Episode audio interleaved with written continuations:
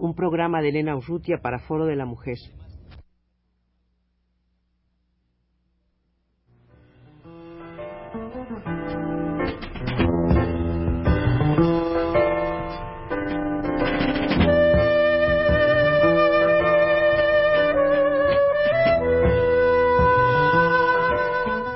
Foro de la Mujer.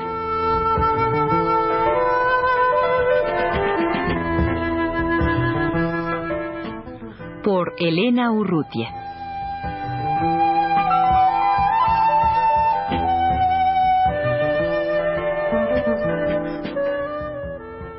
El ejercicio del poder en la mujer es un tema que preocupa a Lucila Díaz Rones, que llevó a al foro de Nairobi. Lucila Díaz Roner es profesora de Derecho Económico de la UAM Azcapotzalco y participó en un taller sobre metodología de la investigación de la mujer. Lucila, ¿es en este taller en, en el que participaste con la ponencia sobre el poder y la mujer? Sí, solamente en este taller. En los otros eh, talleres em, tuve intervenciones, pero como eh, parte del público. A mí me interesa, Lucila, que nos hables precisamente de este trabajo tuyo, de esta primera, como me decías, eh, primer acercamiento, primera reflexión en torno al poder y la mujer. Creo que es un tema que está comenzando a preocupar eh, no solamente en cuanto al análisis de la mujer, que sería en este sentido el principal objetivo de esta investigación, sino también al ejercicio del poder en general.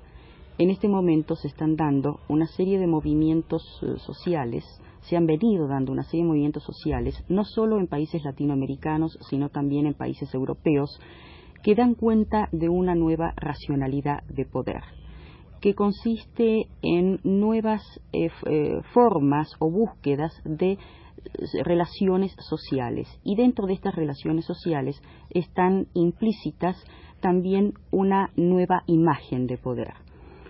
¿Qué nos puede interesar a nosotros desde la perspectiva de la mujer? Nos interesa en cuanto la racionalidad actual del poder como formas burguesas tradicionales de la política ha implicado una desigualdad social de la mujer basada en jerarquías sexuales.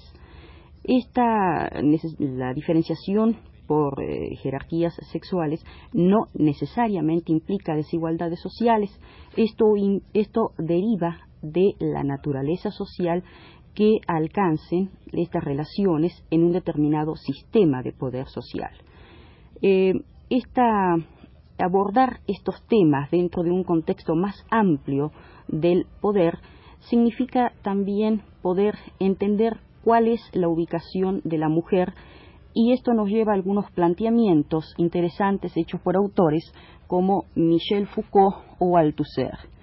Michel Foucault eh, nos eh, lleva a la expresión, la microfísica del poder, que eh, para quien la política está en todas partes, en todos sus átomos, y que considera que no es lo importante estudiar el, Estado, sino todas las relaciones de poder que se dan en la sociedad en general.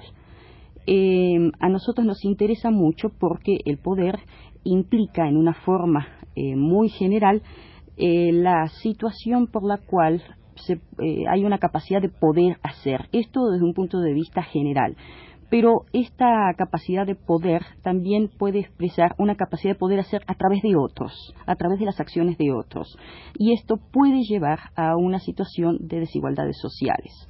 En el caso de la familia, considerada como un micropoder, eh, podemos ver que precisamente por esta situación de desigualdad social que se expresa a través de la división sexual del trabajo, la mujer ha sido relegada a una situación de marginación, de subordinación, que tiene implicaciones muy importantes tanto desde el punto de vista político como desde el punto de vista público. Lucila, eh, ¿se puede hablar de, una diferente relación de la mujer con el poder en eh, países del primer mundo y en países en vías de, de, desarrollo? Bueno, eh, posiblemente sea interesante hacer la diferenciación, no obstante que esta situación de eh, subordinación o de marginación es, puede decirse que es extensiva a las mujeres, tanto del llamado primer mundo como del tercer mundo, que sería nuestro caso. Eh, pero mm, creo que mm, las, eh, por ejemplo, las europeas han desarrollado acciones y movimientos con mucha fuerza que eh, les ha permitido en algunos países llegar a crear, tener innovaciones institucionales y tener también participación política. Esto hace que, por ejemplo, en el caso de Francia, donde existe una ministra de Derechos de la Mujer, los intereses de la mujer eh, sean planteados y tengan una posibilidad de, eh, en cuanto a disposiciones legislativas que beneficien a la mujer, tengan una posibilidad de aplicación práctica, situación que no se da en nuestros países. Y, por ejemplo, ahora que citas el caso de Francia, hay una participación muy cuantiosa eh, de la mujer en en los lugares de, la de, decisión, en los lugares en donde verdaderamente se toma las decisiones, se, se, ejerce el poder? Mm, yo no sé, eh, quizás más que cuantiosa pueda llamarse eh, cualitativa, es decir, hay capacidad para influir en decisiones gubernamentales.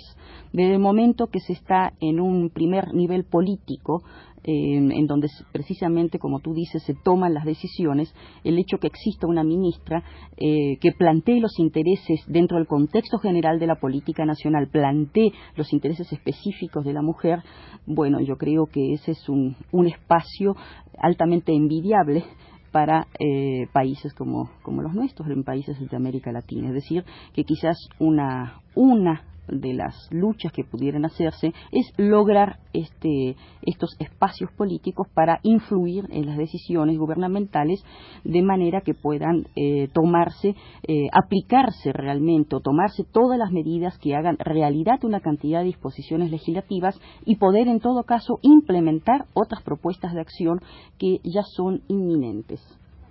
¿Y tú ves que esta manera de incidir de las mujeres Ah, sea a través de, de, los partidos políticos, de una, de una participación activa dentro de los partidos políticos? Mm, bueno, eh, los partidos políticos no escapan eh, al, al, hecho de que son también parte de la cultura masculina y en ese sentido eh, este es un tema bastante difícil, pero por experiencias de personas relacionadas, mujeres relacionadas con partidos políticos, se ha hecho evidente la dificultad de introducir específicamente eh, como proyectos de, estos partidos políticos el, abordaje de situaciones de la mujer, el que tomen en un primer plano dentro de sus planteamientos eh, políticos la situación de la mujer y fundamentalmente la situación de opresión y de desigualdad de la mujer. Lucila, en, Nairobi, en el taller en el que tú participaste con esta ponencia, había se dio alguna discusión, hubo alguna otra ponencia que aportara elementos a este tema. Mm, mm, bueno, en general eh, las investigaciones eh, o, digamos los planteamientos relacionados con la investigación estaban eh, enfocados más bien a cómo hacer investigación para las mujeres. Entonces se abrieron una serie de, líneas en las cuales obviamente mi, trabajo era también está dentro de esa línea de cómo hacer investigación sobre las mujeres y un poco ciertas temáticas que eh, deben abrirse para también buscar una nueva forma de hacer investigación. Dentro de estas líneas eh, hubo algunas intervenciones relacionadas con proyectos concretos de investigación-acción, que me parece que es una línea bastante interesante. Eh, en mi caso, eh, yo al plantear este tema de la mujer y el poder, lo hago fundamentalmente para eh, buscar vías en cómo la mujer puede, eh, a través de una investigación, convertirse en sujeto activo de la misma investigación que le permita conocer su realidad no como un dato de, de un trabajo de investigación, sino como una persona involucrada en, la, en el mismo análisis social que está realizando. ¿Y cómo logras esta participación, esta actuación como sujeto activo? En el sentido que, bueno, esto implica ya eh, algo más sobre la metodología, en el sentido de considerar a la mujer eh, como destinataria, en primer lugar, de la, de la información que se recoge en eh, que sea la mujer la que diga los procesos en los cuales ha participado, tanto en su lucha privada como en su lucha social, y eh, al mismo tiempo que sea destinataria, es decir, que a ella le sea devuelta, a ella y a todas las mujeres participantes y a la comunidad en la que está inmersa esta mujer, es decir, eh, también debe ser para hombres y mujeres involucrados en, un, en, una, determinada, en una determinada lucha social, o en una determinada comunidad que tengan la posibilidad de disponer de este trabajo en la que todos son participantes, investigadoras y eh, hombres y mujeres, todos como sujetos sociales de una determinada realidad. Bueno, ya de alguna manera en la investigación que, venías haciendo en los últimos años, venías llevando a cabo esto, este devolverle a, a las a las mujeres de quienes habías obtenido los datos en el caso del trabajo que hicieron ustedes con Alejandra más solo eh, con las mujeres de los barrios marginales. ¿Cuál era el, título concreto de este trabajo? Eh, la participación, analizar la participación de las mujeres en luchas urbanas sociales. ¿Y ah, en qué forma regresaron ustedes? A estas mujeres en forma de un folleto, de un audiovisual, exacto, de... Exacto. Eh, bueno, por falta de, recursos solamente pudimos llegar a la elaboración de un par de folletos. Entonces, esto eh, se devolvió a las mujeres entrevistadas para que a su vez pudieran discutir eh, y se reconocieran se reconocieran como protagonistas de, estas luchas. Eh, este es ya un trabajo que continúa esta gente independiente de nuestro, independientemente de nuestro trabajo como investigadoras. Lucila, el tiempo desgraciadamente se nos ha terminado, pero yo te agradezco mucho tu presencia en los estudios de Radio UNAM y eh, me decías que se va a publicar el, esta ponencia que titulaste algunas reflexiones sobre el poder y la mujer. ¿En dónde se va a publicar? Eh, va, a, va, a, ser publicada mm, posiblemente dentro de un par de meses en un órgano del Departamento de Derecho de la UAN Azcapotzalco que se llama Alegatos, del cual ya ha aparecido un primer número. Este trabajo aparecería en el segundo número. Gracias.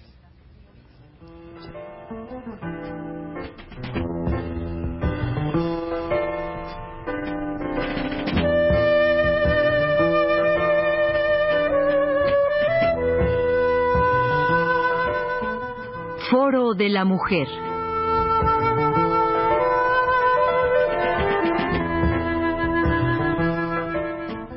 por Elena Urrutia.